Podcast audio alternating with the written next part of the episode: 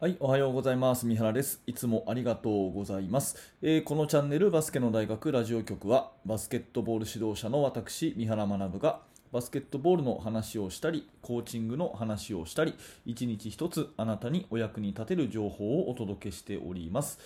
はい、えー今日は4月7、えー水曜日ですね。皆様いかがお過ごしでしょうか、えー暖かい日と寒い日がこうね、交互にあるような、そんな季節の変わり目ですけれども、えー風邪などひいてないでしょうか、え私はとっても元気に今日もラジオを撮っていきたいなと思っております。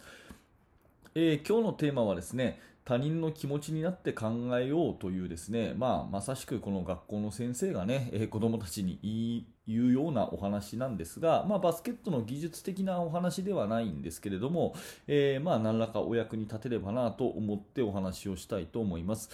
えー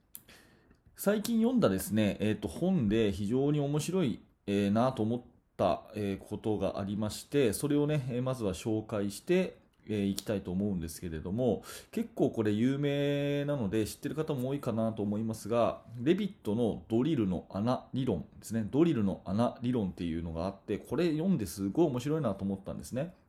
うん。えーまあ、こういう状況の話です。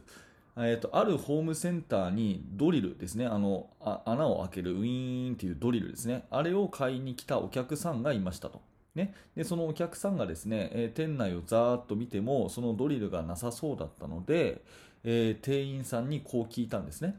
えーすいません。6ミリのドリルはありますかっていうふうに聞いたんですね。そしたら店員さんが申し訳ない。あいにく品切れなんですって言って、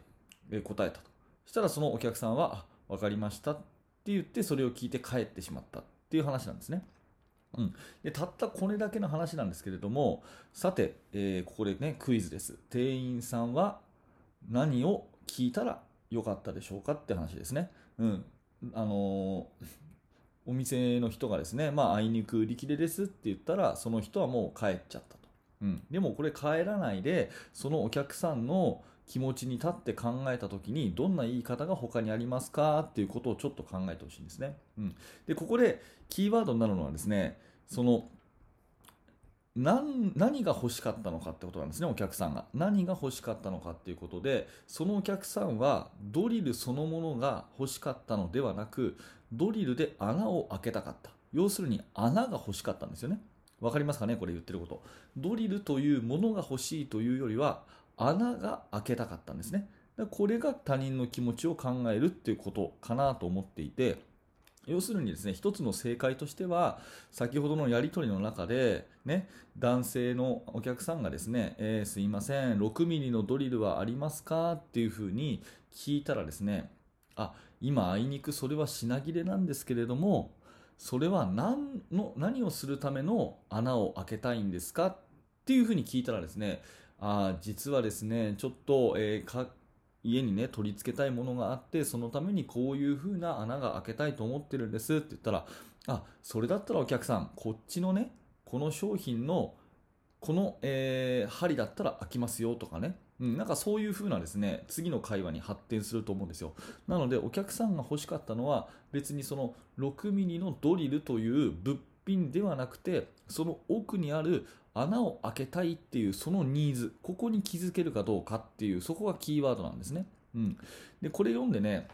あ、すごいな、すごいな、あの、確かに考えなきゃなっていうふうにすごく私は共感ができて、えー私たちっていうのはやっぱりその子供たちと毎日接する中で、えーまあ、ややもするとですね、こ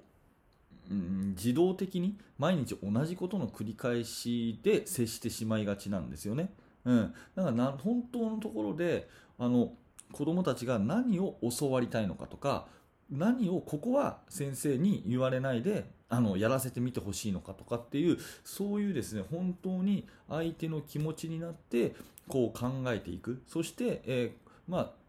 指導者っていう立場はこうものを教えていったりとかあえてそこは教えないでやらせていったりとかっていうその線引きがすごい大事じゃないですか。全部放任も絶対ダメだし全部押し付けも絶対ダメだと思うんですよね。その線引きっていうのがすごく大事でやっぱりそれを常に考えていかなきゃいけないなっていうそういうまあ自戒の念反省の念を込めてですねこのドリル理論っていうのを読んだ時にすごい私は刺さったんですね。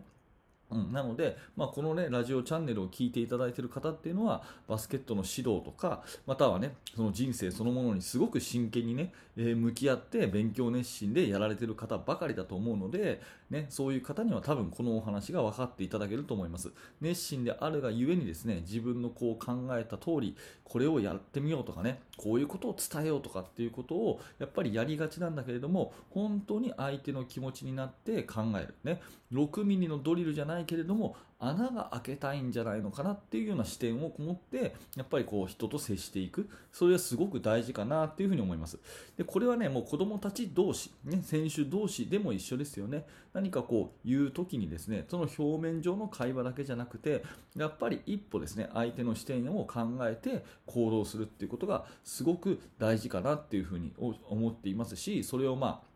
えー子どもたちにそういう重要性をね伝えていけたらなというふうに思っていますので、まあ、何らかね、えー参考になればなというふうに思って、えーおります。えーと今日のね、紹介した、まあ、ドリルの穴理論ということでですね、まあ、何らかね、あなるほどなというふうに思っていただけたら大変嬉しく思いますので、え私としてもですね、本当にこの話をついこの前読んでですね、あすごいいい話だなと思ったので、皆さんにまあ紹介というかですね、皆さんの考えるきっかけになればということで、えーお話をさせていただきました。私もね、ここから学んだものを、えー実生活に生かして、えー今日もやっていきたいなというお話です。はい、えっ、と、ありがとうございました。えっ、と、このチャンネルではですね、まあ今日はちょっとこういうコーチング、気づき、ヒントというようなところでお話をしましたけれども、まあメインはバスケットボールの技術とか戦術に関するね、お話になっております。えー対象の方はバスケットボールの指導者の方に向けてですね、えお話をしておりますので、え指導者の方はもちろん、まあこのね、話を聞いて、このチャンネルの話を聞いてですね、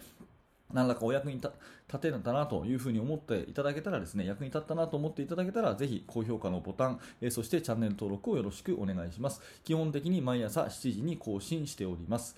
えそして現在ですね、無料のメルマガ講座というものもやってますので、えそちらの方もですね、もしよかったら覗いてみてください。はい、え最後まで、えありがとうございました。三原学でした。それではまた。